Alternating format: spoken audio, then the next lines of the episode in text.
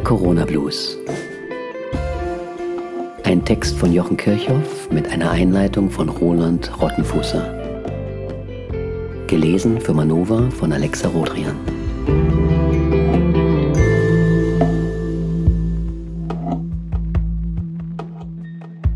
Der Staatsterrorismus, den wir in den letzten drei Jahren erleben mussten, basiert auf einem defizitären Menschenbild. Die meisten Menschen haben sich längst der Wissenschaft unterworfen und schauen gläubig zu ihr auf. Unter den Disziplinen wiederum schwingen die Naturwissenschaften das Zepter. Wenn es nun der Politik gelänge, ihrerseits die Naturwissenschaften zu unterwerfen und nach ihrem Gusto zu steuern, was dann? Wir konnten ein solches Szenario in den Corona-Jahren beobachten. Blanker Materialismus angewandt auf das Thema Krankheit und Gesundheit setzte sich überall durch. Die Folgen waren verheerend, denn wo sich der Mensch in einem scheinbar sinnentleerten Universum seiner eigenen Würde nicht mehr bewusst ist, kann es leicht passieren, dass er sich entwürdigen lässt. Und entsprechend menschenverachtende Machthaber finden sich immer. Der Autor räumt ein, dass er erst in späten Jahren durch die Corona-Ereignisse politisiert wurde. Dabei half ihm aber eine schon zuvor erlernte Fähigkeit, auch solche Prämissen zu hinterfragen, die allgemein als unantastbar gelten. Ein sehr persönlicher und dabei philosophisch tiefsinniger Rückblick auf die Corona-Ära von Jochen Kirchhoff. Der faule Konsens. Die Corona-Krise hat sich zunächst einmal sang- und klanglos verabschiedet. Daran ernsthaft noch rühren möchte wohl nur eine Minderheit. Schwamm drüber also, oder? Nur keine Aufarbeitung, die alte Wunden aufreißen könnte und die die Mitläufer und Ja-Sager an ihre eigene Blindheit und Feigheit erinnert. Das scheint erstmal mehrheitlich Konsens zu sein. Es gibt auch andere Stimmen, aber die dringen nicht durch. Doch sich jetzt moralisch überlegen zu fühlen, dass man es schon damals gewusst hat, bringt wenig. Mir geht es hier um anderes. Ich will einige meiner Eindrücke der letzten drei Jahre umreißen, denen ich auch repräsentativen Charakter zuschreibe und Schlüsse daraus ziehen. Worum ging es eigentlich?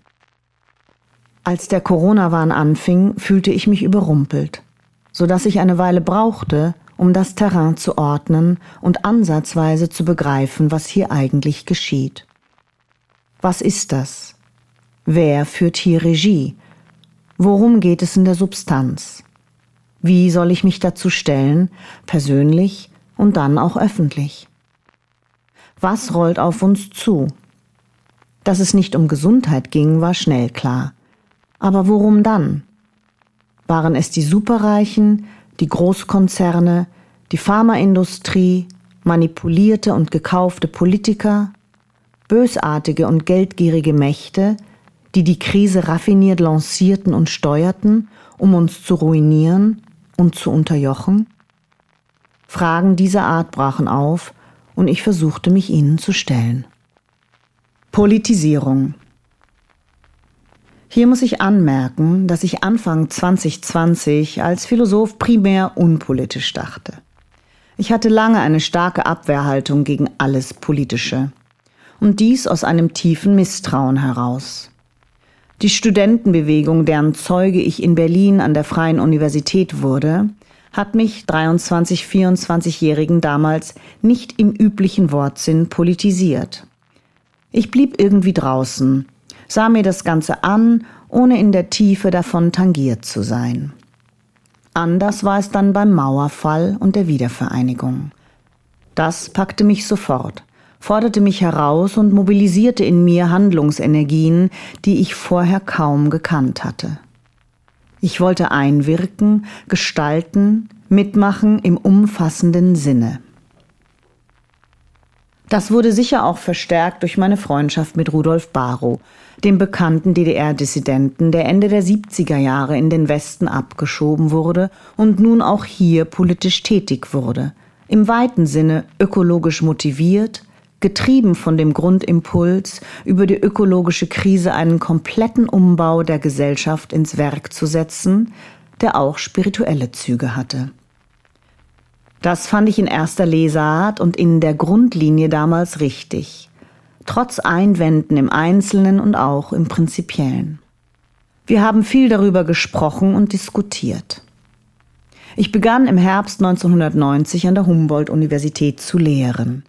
Zunächst Sozialökologie, dann zunehmend Naturphilosophie und Wissenschaftskritik.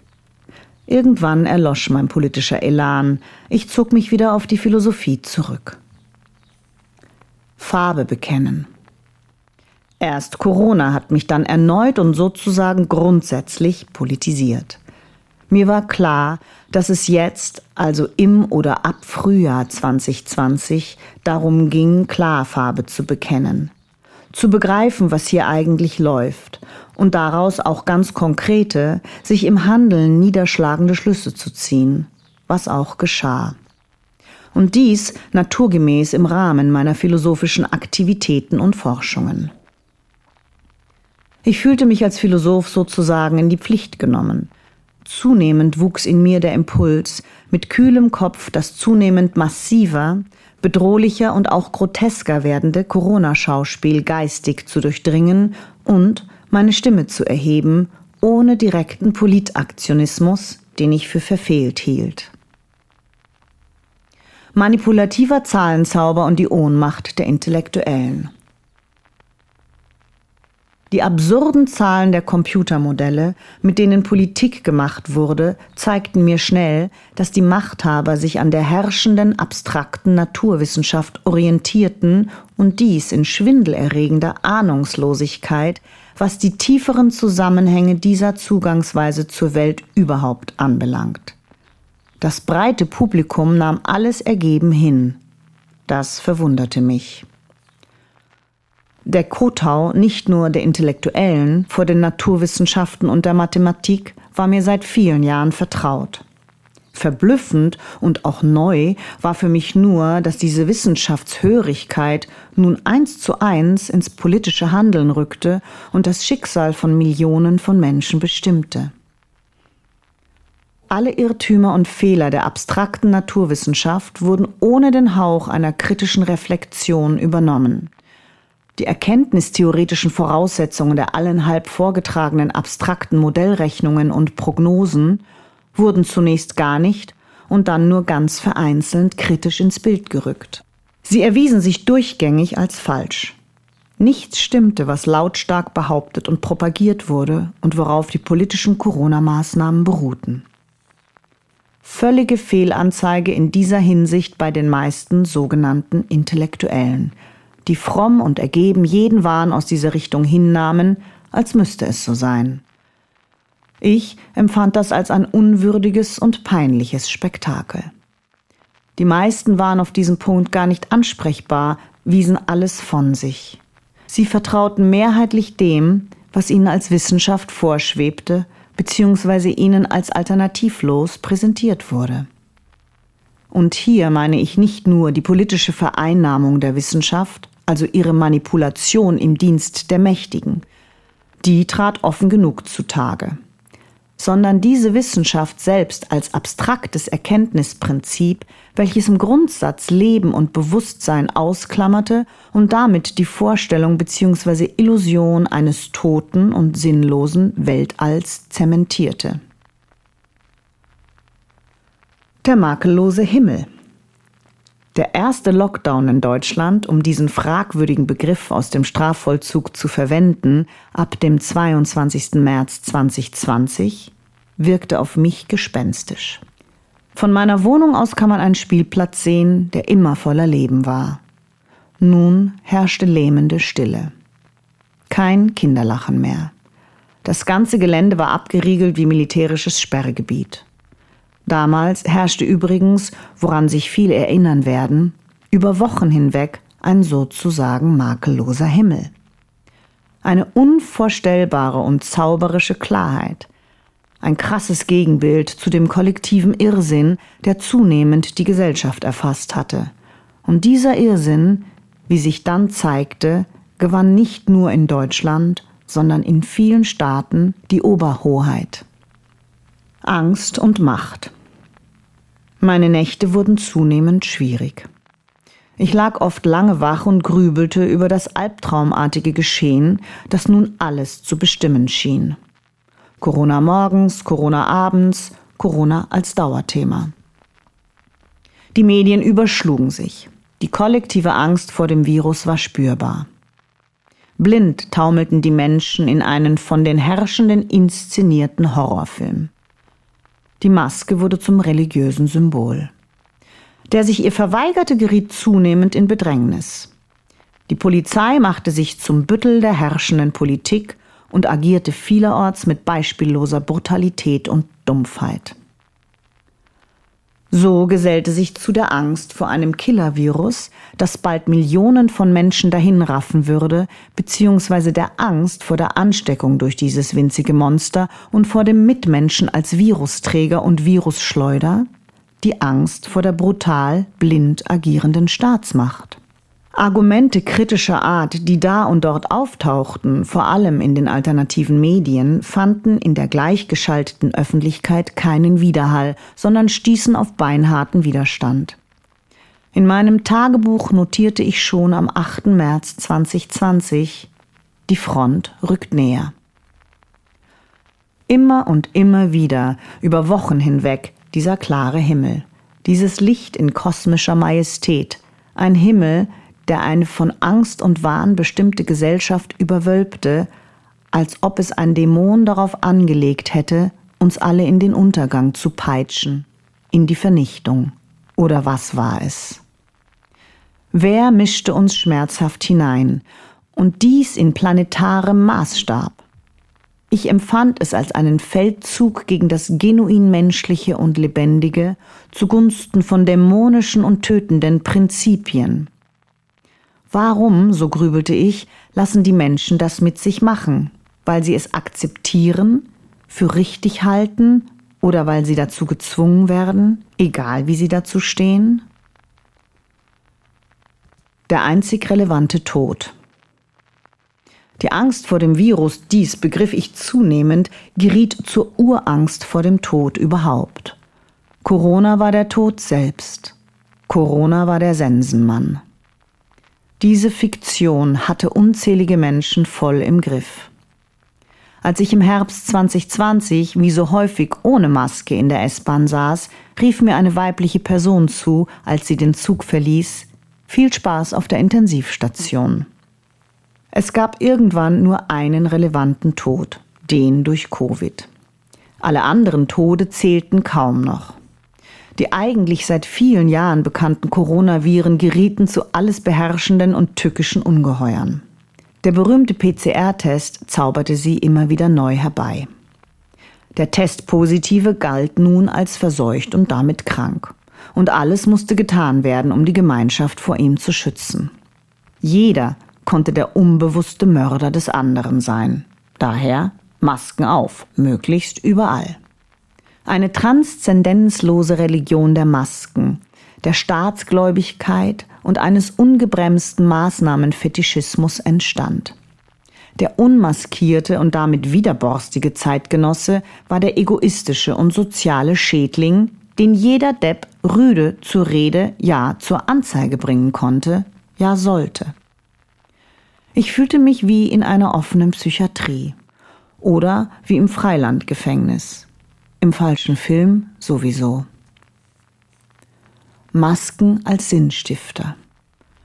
Was die Masken betrifft, so hatte ich früh beobachtet, dass diese von vielen mit einer gewissen Inbrunst getragen wurden, wie bei Angehörigen einer Sekte und geradezu als sinnstiftend empfunden wurden.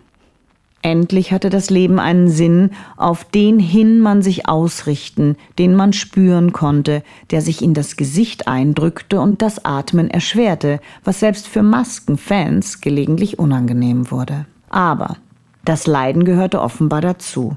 Ich trage Maske, also bin ich.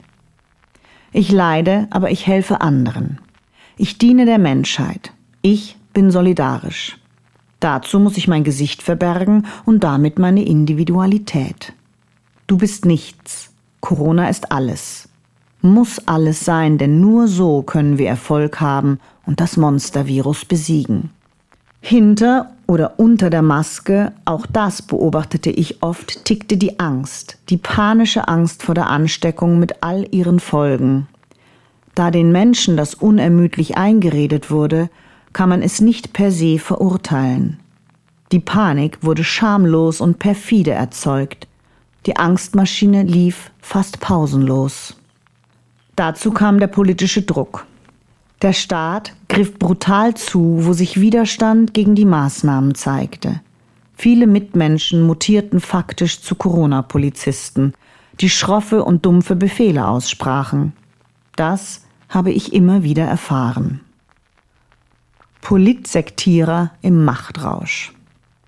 Ich fragte mich mit dem italienischen Philosophen Giorgio Agamben, an welchem Punkt stehen wir. Das war der Titel eines Essays von Agamben vom 20.03.2020.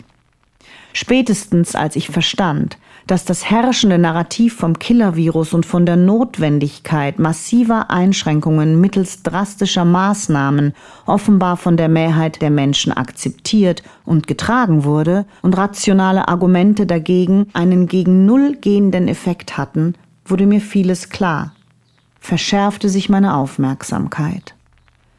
Ich sah, dass das Groteske und Banale flächendeckend als Sieger auftrat und sich breitspurig bemerkbar machte, und dass alles darauf angelegt schien, aus Deutschland eine kulturelle und geistige Wüste zu machen, in der maskierte Sektierer das Sagen hatten, die sich als Retter und Menschenfreunde gerierten.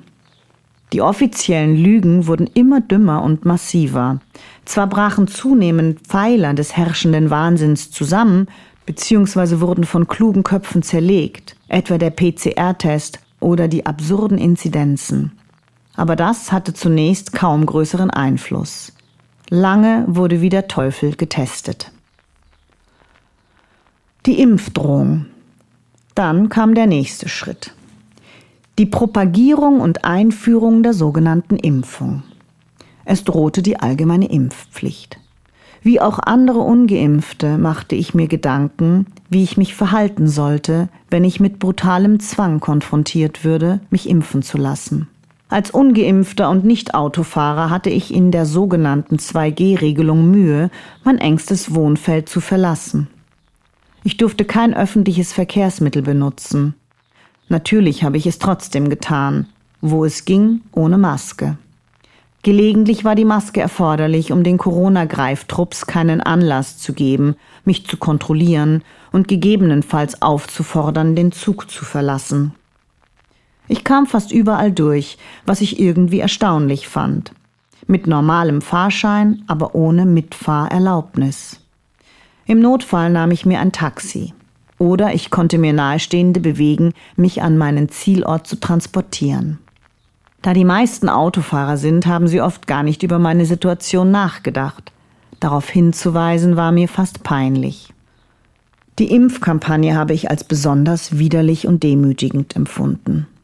Zunehmend kamen mir auch die verheerenden Schäden dieser sogenannten Impfung ans Licht.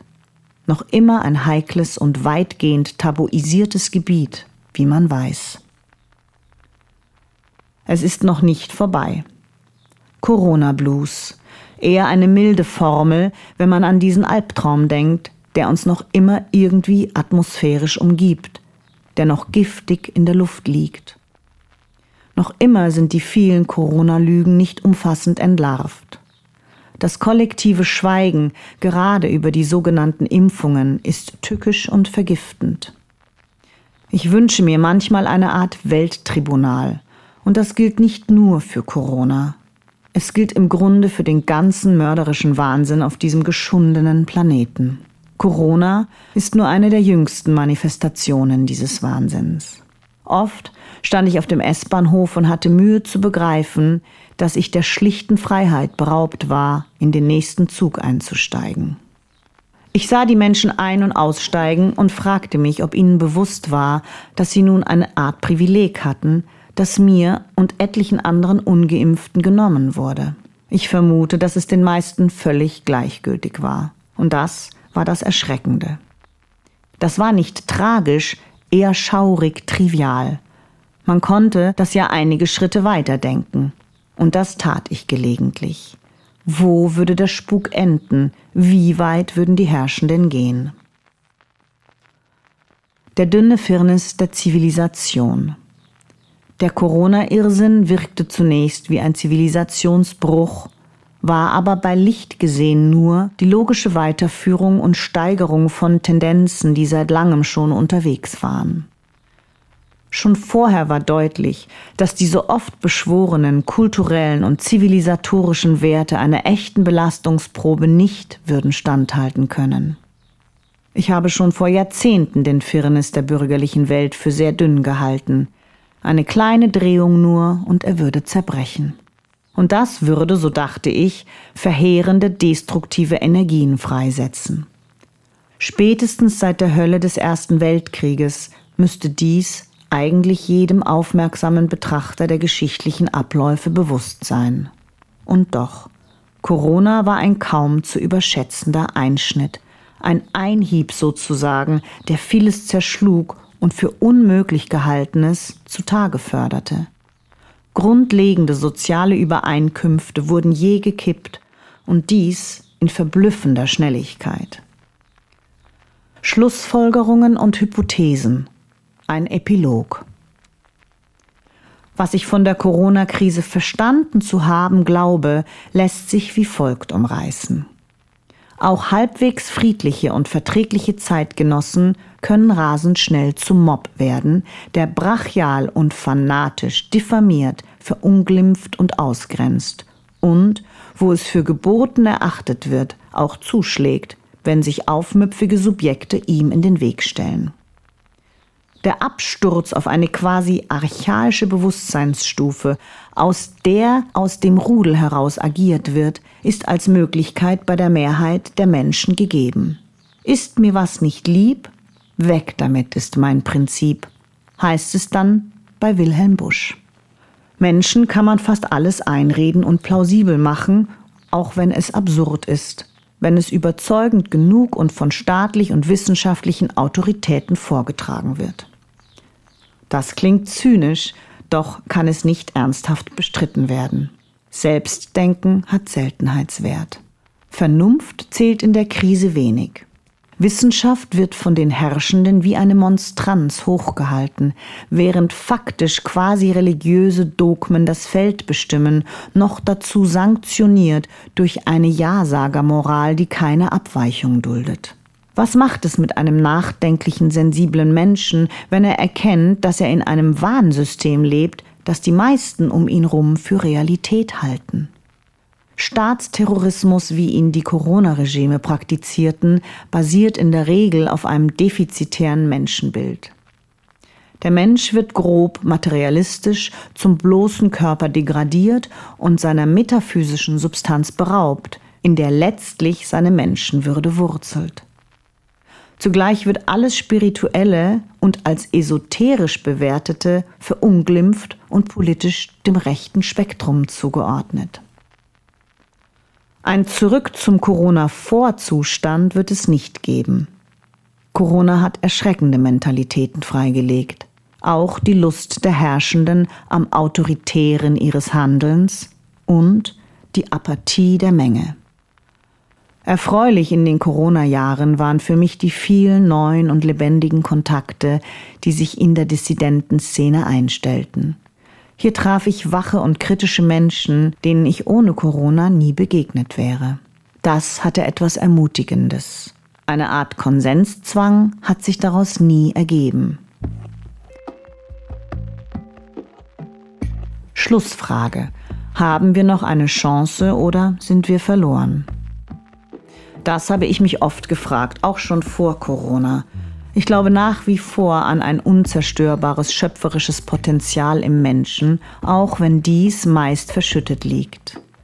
Irgendwann könnte und wird sich das Dunkle lichten. Ohne den geistig-kosmischen Faktor allerdings, um das einmal so zu nennen, wird es nicht gehen. Die Mensch-Kosmos-Frage, die mein Denken seit mehr als einem halben Jahrhundert bestimmt und vorantreibt, verlangt nach einer Antwort.